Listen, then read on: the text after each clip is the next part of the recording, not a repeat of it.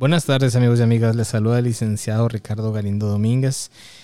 Sean bienvenidos y bienvenidas a este, a este episodio número 20 del podcast. Hablemos de migración estadounidense con un servidor, el licenciado Ricardo Galindo Domínguez.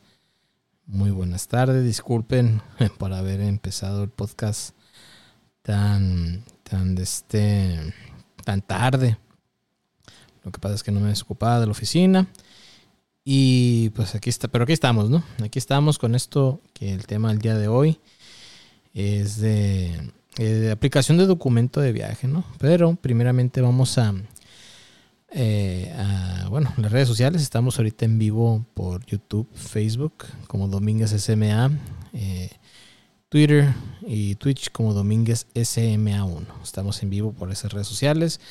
Me pueden dejar sus preguntas y al finalizar de exponer el caso del día de hoy, eh, con mucho gusto se las puedo responder. Y también estamos en los celulares, en los teléfonos de oficina, que son los celulares. El teléfono de oficina mexicano es el 6621-230883 y el teléfono estadounidense oficina es el 520-499-9849. Eh, estamos aquí ahorita en este episodio de, este podcast que, me preguntaron ¿no? que si pertenece también a, la oficina. Claro que sí. Todo lo que es de migración estadounidense todas las transmisiones en vivo, así como el podcast que llevo a cabo, todas son eh, van dentro de lo que es Domínguez SMA Servicios Migratorios Americanos bajo la marca registrada de Domínguez SMA Servicios Migratorios Americanos. Y hemos tenido, hay, hay, bastante información aparte del tema que vamos a tocar el día de hoy. Hay información sobre las visas TN, ¿no? Un pequeño paréntesis antes de, de iniciar con el trámite. Eh, con la novedad que el Departamento de Estado emitió un comunicado el día de ayer o el día de antier en donde se mencionaban que las visas TN ya van a tener otra validez, eh, van a ser vigentes por más tiempo. Eh, para, para, entrar en contexto, las personas que no, no saben qué son las visas TN, las visas TN, hay, hay, un episodio del podcast, lo pueden buscar en Spotify, YouTube, en Facebook y también en, en Twitter y en Twitch. Em, eh, son para aquellas personas que tienen nacionalidad mexicana o canadiense y que puedan laborar ejerciendo su profesión en los Estados Unidos. Normalmente son por un año o eran por un año y se pueden renovar eh, N veces que usted quisiera y eh, nada más que no tienen una, un camino a la residencia legal permanente, pero pues eso, eso es otra otra situación, ¿no? Y, eso es sobre la VSTN. Entonces no había una, una cuota de reciprocidad como en otras visas de trabajo. Para aquellas personas que no saben qué es una cuota de reciprocidad, son aquellas eh, cuotas, vaya, eh, impuestas por el gobierno estadounidense como una, una manera de ser recíproco por las cuotas que pone México, en este caso, a, a ciudadanos, a ciudadanos estadounidenses, ¿no? Y, las cuotas recíprocas, por ejemplo, de, Estados Unidos, en este caso son cuotas que pone, impone el Departamento de Estado hacia ciudadanos mexicanos, otra vez, y estas son recíprocas a las cuotas que pone el gobierno mexicano a ciudadanos estadounidenses, ¿no? Y bueno, pues a partir del día de ayer que se emitió este comunicado, las personas que quieran una visa de TN y las TD, que son los cónyuges e hijos menores de 21 años solteros, los y las cónyuges, menores de eh, este, cónyuges e hijos menores de 21 años solteros, que ellos agarran la, la, de esta, la clasificación TD. Si aparte del pago que se hace por la visa, que es de ciento... Déjeme nomás, déjeme nomás revisar algo. Em,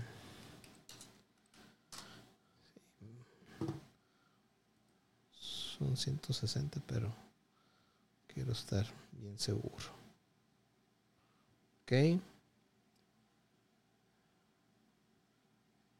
Uh, sí, sí, sí.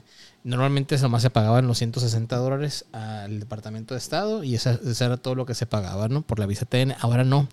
Ahora por la visa TN y por la TD son los 160 dólares más una cuota de reciprocidad que si es por un año, la visa TN y la TD es 104 dólares. esta cuota de reciprocidad por cada uno, esta cuota de reciprocidad se paga dentro del consulado en el momento de la entrevista. La buena noticia es que ahora las TN y las TD van a tener una validez de hasta 4 años. ¿ok? Y eso es algo sumamente importante porque yo tengo muchos clientes que lo están renovando cada año y ya con esto pues va a ser cada cuatro, ¿no? Eh, recuerden que las personas, bueno, y por, por ser, si es de cuatro años, la, la, la cuota de reciprocidad va a ser de 382 dólares por cada uno, ¿no? Por cada, por cada, por el tenor de la TN y por cada TD, ¿ok? Eh, los beneficiarios derivados que agarren la TD son cónyuges e hijos menores de 21 años solteros, ¿no? Los cónyuges, los y las, cónyuges pueden aplicar perdón, no pueden aplicar para ninguna autorización de empleo, es meramente para estar como acompañantes en Estados Unidos, pero los hijos sí pueden estudiar. ¿Ok? Muy bien, eh, habiendo terminado eh, este, de, decir esto sobre las visas TN, ahora sí vamos a hablar sobre lo que es el documento de viaje, ¿no?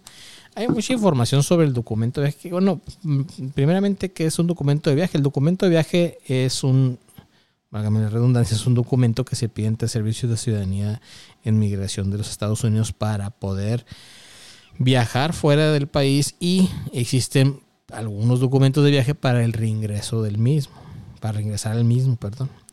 Entonces existen eh, cuatro tipos de documentos de viaje que se pueden, se pueden someter, ¿no?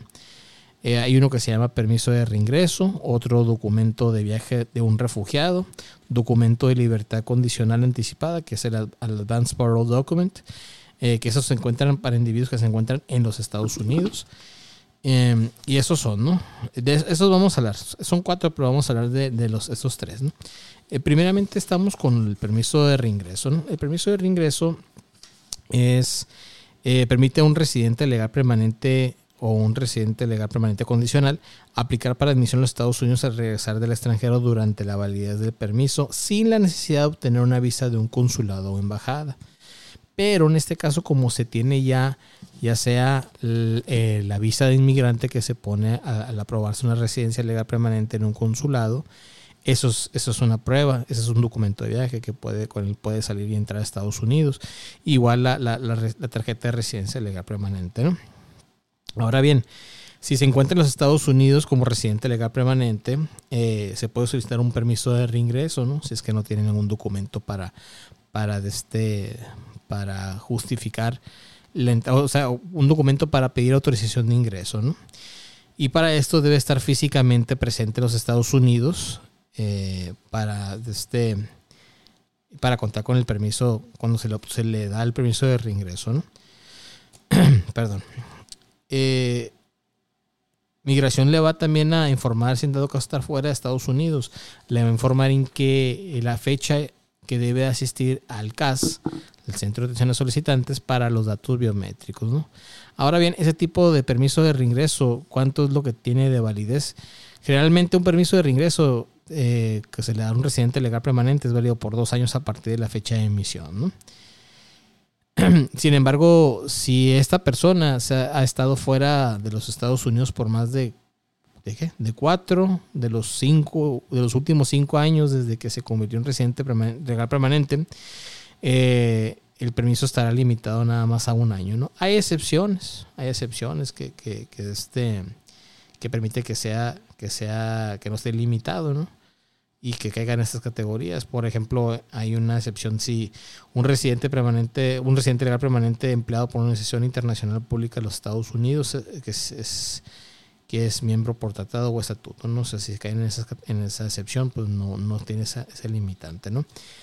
No, no voy a, se menciona yo que tengo de este toda, toda la, información sobre quién puede o pedir un permiso de reingreso no recuerden que que todos los casos de migración, la, naturaleza de los casos migratorios es muy delicada, ¿no? Cada caso tiene sus características muy específicas y por eso es necesario tener una, una, una consulta para saber qué tipo de caso caen ustedes.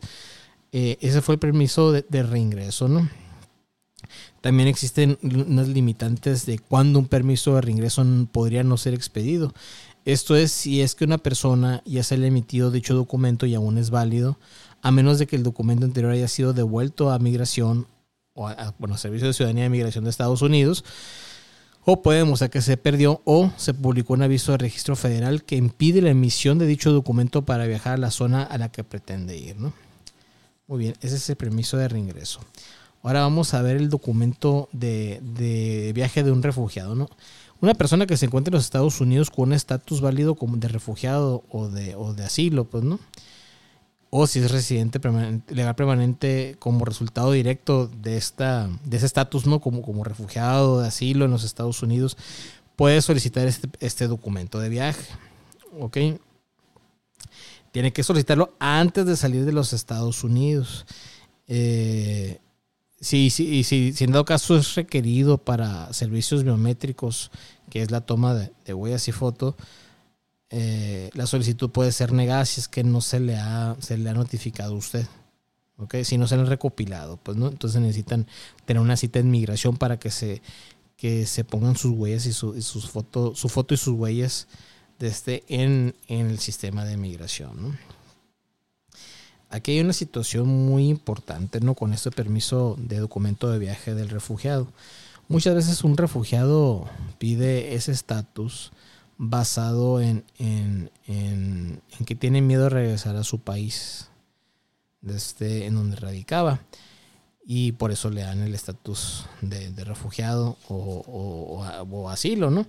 Entonces es muy importante que no, no, a los ojos de migración no se ve bien que usted pida el documento de viaje para viajar al país donde usted ah, dijo eh, que tenía miedo regresar. Pues, Entonces hay que tener cuidado con esa situación.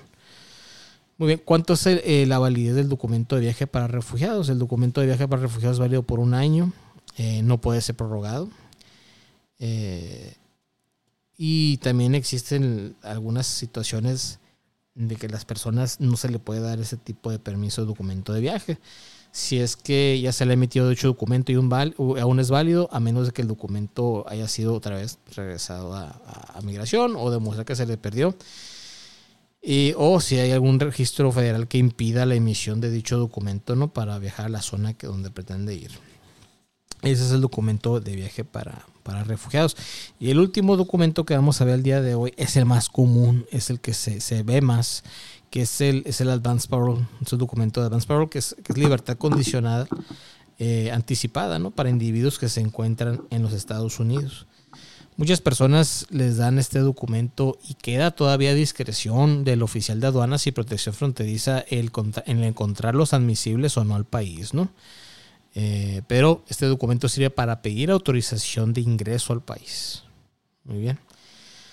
Eh, y se menciona, ¿no? Si se encuentra en los Estados Unidos y busca un documento de, de Dance Parole, puede solicitarlo si, número uno, tiene una solicitud pendiente para ajustar estatus, eh, que es, la, es el, este, cuando hacen, por ejemplo, aquí lo hemos hablado, ya sea por una petición, las peticiones familiares, cuando se adquiere la residencia legal permanente eh, dentro de los Estados Unidos. No se puede pedir este documento siempre y cuando busquen viajar al extranjero temporalmente. Y, esto es muy importante por razones urgentes, humanitarias urgentes o en apoyo de un beneficio público significativo, que puede ser, si da ejemplos, migración, una emergencia personal o familiar o razones comerciales de buena fe. Muchas personas me han dicho, licenciado, y cuando se hace el trámite dentro de Estados Unidos uno puede viajar fuera. No, no se puede. O sea, cuando se hace un ajuste de estatus migratorio, no, no es, es, recomendable hacer ese tipo de documentos de viaje, al menos como lo marca migración, que se tenga una, una emergencia, una emergencia, o sea, que realmente sea una emergencia, pues no, no, no, no nada más para ir a, a de visita eh, a, otro, a otro país ¿no? o a tu país de origen. También habla sobre las personas que tienen un estatus de, protección temporal, los, TPS, eh, o si tienen un estatus de no inmigrante T o, la U. Eh, entonces, sí se le permite conservar también ese, ese ese estatus de protección temporal, ¿no? Cuando, cuando a su regreso. También este ese tipo de libertad condicional, el advance parole, a mí me ha tocado verlo mucho cuando, cuando las personas, sobre todo familiares de, personas que están en el, en el, ramo militar ¿no? de los Estados Unidos, a los familiares inmediatos, que son, si mal no recuerdo, son papás Son padres nada más, no, no me acuerdo si son, bueno, padres, cónyuges e hijos, hermanos no, no, no, no, no dice la ley eso, no recuerdo que diga la ley, pero le, otorgan, le otorgan este, ese tipo de advance parole. Ahora, ahora bien, migración también puede a su discreción eh, otorgar este, este advance parole para los que tienen DACA, ¿no? La acción diferida con la llegada llegados a la infancia a los Estados Unidos. Nada más que esta situación sí puede ser un poquito, si se lo otorgan los DACA y salen de Estados Unidos y vuelven a ingresar al país, y, por ejemplo están casados con una ciudadana, con un ciudadano, y hacen eso, ingresan al país legalmente, pues ya pueden hacer el ajuste de estatus migratorio porque entraron con inspección, ¿no? Entonces, eh, está esa situación, ¿no? Que es, que por eso aquí lo marca, esa discreción de, de, servicios de ciudadanía en migración de los Estados Unidos, otorgarlos a los que son los que son de este, los que tienen DACA ahorita, ¿no? Muy bien. Eh, esos son los tres. Eh, existen muchas razones por las que se puede dar el, advance parole, ¿no? Pero no los quiero tampoco aburrir, son como son como ocho páginas y sí, no, no, no, quiero no quiero que se vuelva tedioso, pues no, por eso es muy importante, es muy importante tener una, una, una, una consulta con un serio para ver si existen razones suficientemente fuertes para, para pedir un advance parole, ¿no? Eh, y eso es, eso es lo que es ahora, lo, me están aquí preguntando. El advance parole, sí, el advance parole se tiene que pedir en Estados Unidos. Están preguntando si se, si se pide dentro o fuera de Estados Unidos, sí. Hace poco hubo una, un intento, no de reforma migratoria. creo que hay una, una ley, que uno es un proyecto de ley que el, que el presidente Biden quiere que se pase y, lamentablemente no hay apoyo, mucho apoyo, eh, que es el Build Better Back, creo que así se llama la ley. Bueno, ese tipo, esta, este proyecto de ley hablaba sobre varias partes, ¿no? varias, varias áreas fiscales, de, de, servicios eh, a la comunidad, servicios del ámbito social, y venía por ahí una situación de migración, bien poquito venía de migración. Por eso no es catalogado una reforma migratoria en sí. De muchas áreas, pues, ¿no? De, del gobierno. ¿Ok? Pero lo que decía de migración sí era muy interesante. Era de darles un un estatus, no un estatus migratorio legal y nada por el estilo.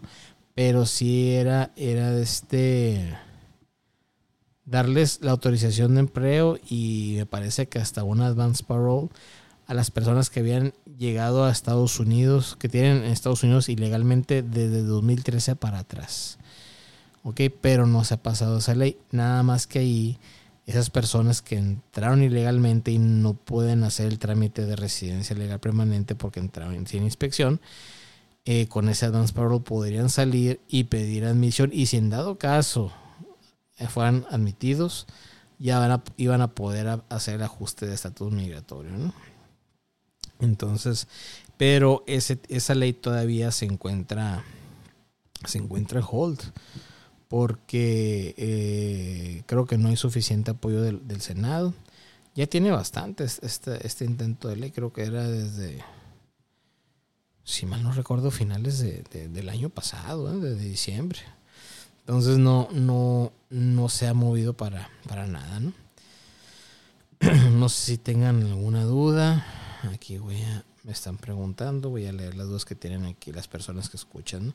Recuerden que las dudas pueden ser de, otro, de otro, de otro tema, no, necesariamente el tema que estamos hablando ahora, bueno, de las TN hablamos y también, hablamos de, de la Dance Parole, ¿no?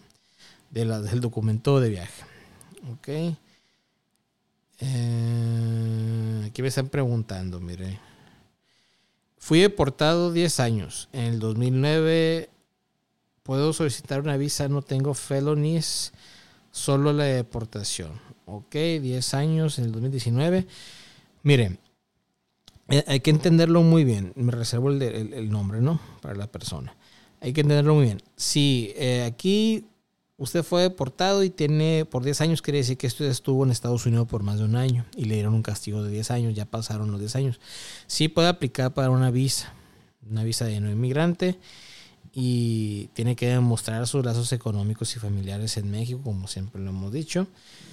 Mm, tiene que ser muy sincero al, momento de llenar, muy, muy honesto al momento de llenar su solicitud para la visa. ¿Por qué? Porque eh, eh, se tiene que ser siempre muy abierto de lo ocurrido, de la deportación, de cuánto tiempo estuvo ya, etcétera, ¿no? Y en base, en base a eso, el oficial a su discreción va a emitir una decisión de aprobar o no aprobarla. Pero sí, sí puede.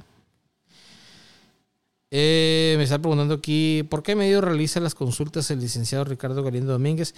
Mm, la realizo ya sea en persona, aquí en oficina en Hermosillo, Sonora. La única oficina es, eh, recuerden que es en Boulevard Donaldo Colosio, número 405, local 5, entre calle Herrerías y Real del Arco, Colonia Vía Satélite. Puede ser aquí en persona en la oficina o puede ser por llamada telefónica o por videollamada. Nada más cuando es a, distancia, por alguno de esos medios de llamada o videollamada, es con previo pago de la misma. Entonces, el, el, costo de la consulta es de 650 pesos y pues con mucho gusto. Otra pregunta que me está llegando.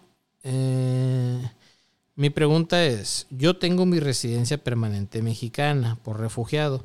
¿Hay alguna manera que pueda pedir algún permiso, algo permiso para que hija, para que mi hija pueda estudiar la primera en Estados Unidos, entrada por salida diaria?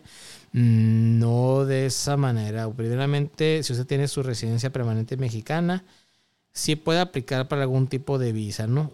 Pero le van a pedir igual, comprobar los económicos y familiares. Ahora bien, si usted quiere que su hija estudie en Estados Unidos, tendría que aplicar para un tipo de visa de estudiante, que primeramente tiene que encontrar una institución eh, este, educativa que acepte a, acepte a, estudiantes extranjeros y posteriormente llevar a cabo el trámite, pero no eso de entrar y salida, no. Eh, yo sé que muchas personas lo hacen así con, con la visa de, turismo o con una visa de, de estudiante. O sea, sí puede entrar y salir con la visa estudiante, ¿no? Pero tendría que vivir en frontera, pues, ¿no? Pero sí se puede aplicar por una, claro que sí, no hay ningún problema. O sea, es para eso, para estudiar, pues, ¿no? Y si tiene entradas múltiples también. Así es. Ok. Ah, buenas tardes. ¿Cuánto cuesta el trámite y hay un tipo de visa de trabajo que me encamina a residencia legal permanente? ¿Cuál me recomiendan?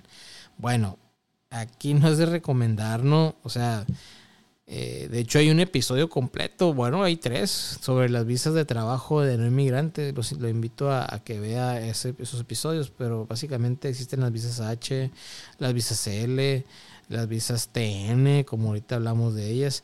Eh, y ya depende, no de cuál le recomiende, depende de la actividad que usted va a realizar y depende del requerimiento que el, que el empleador tenga en Estados Unidos.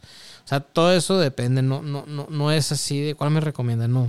Necesitaríamos hablar con el empleador para saber qué, qué, qué es lo que, lo que él busca, ¿no? Por eso cuando son unas visas de trabajo, con excepción de la TN, porque ahí sí, sí se acerca el solicitante directamente, pero las H y las L, se acerca el empleador y muy rara vez el solicitante, ¿no? Entonces e, e, es eso. ¿Y cuál, cuál es que camina la residencia legal permanente? Pues la L1 puede ser también, la L1 camina la residencia, la H1B también, y nada más. Es todo. Así directo, dual intent, esas dos. Ok. Muy bien. Eh, ¿Qué servicios ofrecen en Domínguez SMA Servicios Migratorios Americanos? Actualmente yo llevo a cabo alrededor de 30 trámites distintos de, residencia, de, trámites migratorios estadounidenses, ¿no? Eh, entre ellos están la adquisición de residencia legal permanente, transmisión o derivación de ciudadanía, la adquisición de residencia legal permanente, ya sea peticiones laboral o familiar, visas de no inmigrante como la B1, B2 que es turismo, las H, las L, las TN que son las de trabajo, eh, la K, la K de, prometida también, prometido a un ciudadano estadounidense la llevo a cabo. Mm, ¿Qué otra cosa? Eh, algunos tipos de récords migratorios, tipos de récords al Seguro Social también llevo acá. Bueno, en fin, los puede revisar en la página www.dominguezsma.com. Ahí los puede revisar junto con las certificaciones con las que cuento. Muy bien. Vamos a ver otra pregunta. Ok. A ver, dice, hola, buen día. Eh, soy inmigrante, estoy en México. Por favor, ¿cómo puede ayudarme para encontrar a mi familia en Estados Unidos? No, disculpe, no tengo yo la manera de ayudarle a encontrar a su familia en Estados Unidos. No, no, hago el, el, servicio de búsqueda, no. Ok. ¿Dónde se ubica la oficina del licenciado Ricardo Domínguez? La única oficina, como lo mencioné ahorita, es aquí en Hermosillo, Sonora. Sin embargo, llevo a cabo trámites migratorios estadounidenses en todo México y Estados Unidos. Es en Boulevard Luis Renato Colosio, número 405, local 5, entre calle Servías y Real del Arco, Colonia Vía Satélite, ¿no? aquí en Hermosillo. Um, y esa es la única oficina. Recuerden que no soy ni enlace de ningún bufete jurídico ni en Estados Unidos ni en México. Nada de eso, no, no, no, soy yo, yo hago los trámites, somos un independiente. Domínguez SMA Servicios Migratorios Americanos, es una, es, una, es una empresa independiente, una consultoría de migración estadounidense que llevamos juicios administrativos para con el gobierno de Estados Unidos, ¿no? Entonces, eh, todos los servicios y trámites que, que, se mencionan en la página y como los he mencionado yo en todos los podcasts, episodios, y hacen transmisiones en vivo o por podcast, los lleva a cabo un servidor, ¿no? De principio a fin.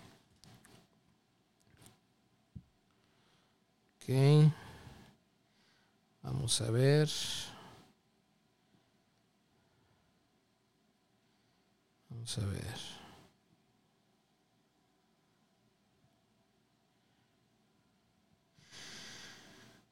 El día de hoy me hicieron una pregunta que si para cuándo tenía citas consulares para personas que necesitan una entrevista consular para visas de turismo. ¿no?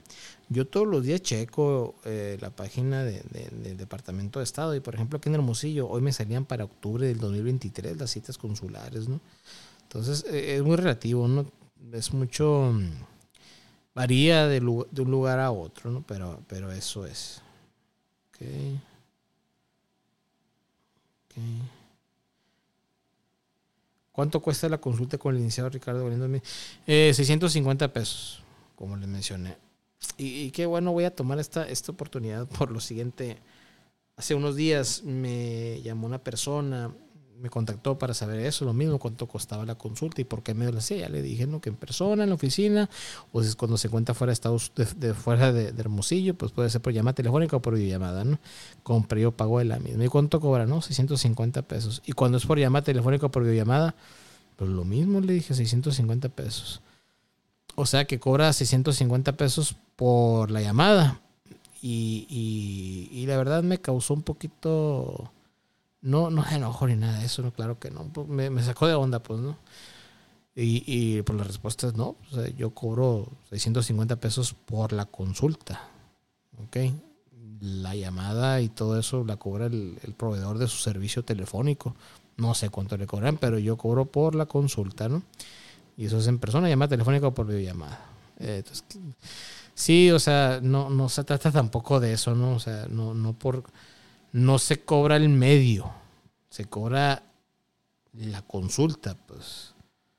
O sea, si un doctor, si, si alguien, si va con un consultor de este, un ingeniero, un arquitecto que, le, que, es, un consultor financiero, o sea, todas esas consultas se cobran iguales, no importa por qué medio sea. Pues, ¿no? igual, aquí en, en Domínguez se me hace servicios migratorios americanos, ¿no? Eh, pero eso, eso es lo que se cobra. Y bueno, esas son todas las preguntas. Vamos a ver si acá por este lado tenemos otras preguntas. Mm. Ok. No, no, no me parecen más preguntas.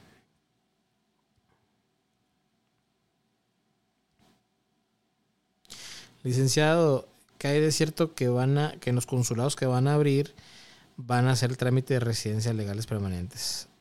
Si se refieren aquí en México que se están haciendo consulados, miren, ahí les va. ahorita en este momento, mientras que hablamos, están haciendo consulados estadounidenses en la ciudad de Nogales, aquí en Hermosillo y en Guadalajara, ¿no? Eh, están bastante grandes los consulados, no son consulados como los que estaban. Mm, yo espero, yo personalmente espero que lo están haciendo así para, para este, para delegar o mandar carga de trabajo de las residencias legales permanentes que están en el consulado de Ciudad Juárez para los consulados estos que están haciendo o para uno de ellos, ¿no? Yo espero, ojo, ni el Departamento de Estado ha emitido nada, ni se ha dicho nada así oficialmente, ni nada por el estilo. Yo espero, ¿no? Pero de aquí a que pase eso, pues vamos a ver. Muy bien, eh, por mi parte sería todo. Eh, muchas gracias por, escuchar. Recuerden que finalizar este, este podcast va a estar en, disponible en, Spotify.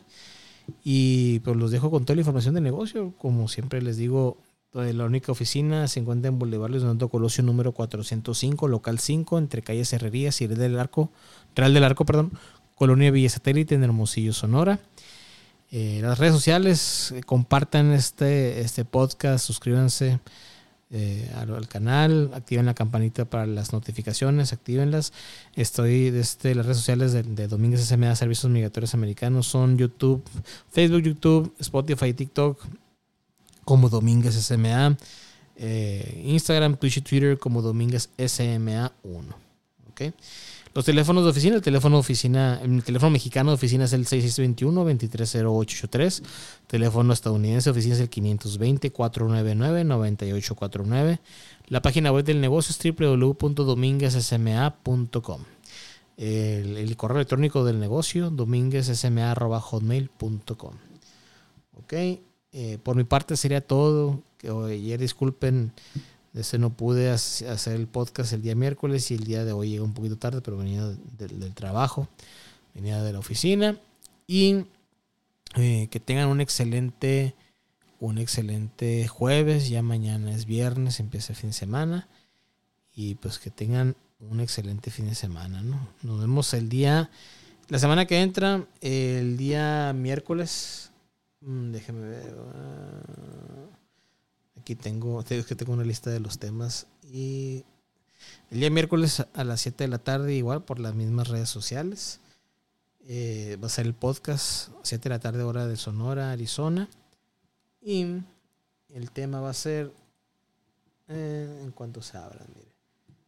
Eh, ¿Cuál va a ser? Mm, no, ese ya estuvo. Ya lo hicimos. Ok, el siguiente episodio es remover las condiciones de una residencia legal permanente de los Estados Unidos. Remover las condiciones de una residencia legal permanente. Ok. Y va a ser el día miércoles, que es el miércoles, que viene siendo? Creo que es miércoles 22, ¿verdad? 22. Sí, miércoles 22 de, de, de junio a las 7 de la tarde, ¿no? Y el día jueves de la semana que entra, jueves 23, exactamente en una semana, voy a hacer una transmisión en vivo y el, tema van a ser las visas TN, de hecho. Visas TN. Y pues sería todo de mi parte. Otra vez lo dejo con las redes sociales. Eh, eh, Facebook, YouTube, TikTok, Spotify como Domínguez SMA. Instagram, Twitch, Twitter como Domínguez SMA1. www.dominguezsma.com, eh, perdón, www.dominguezsma.com.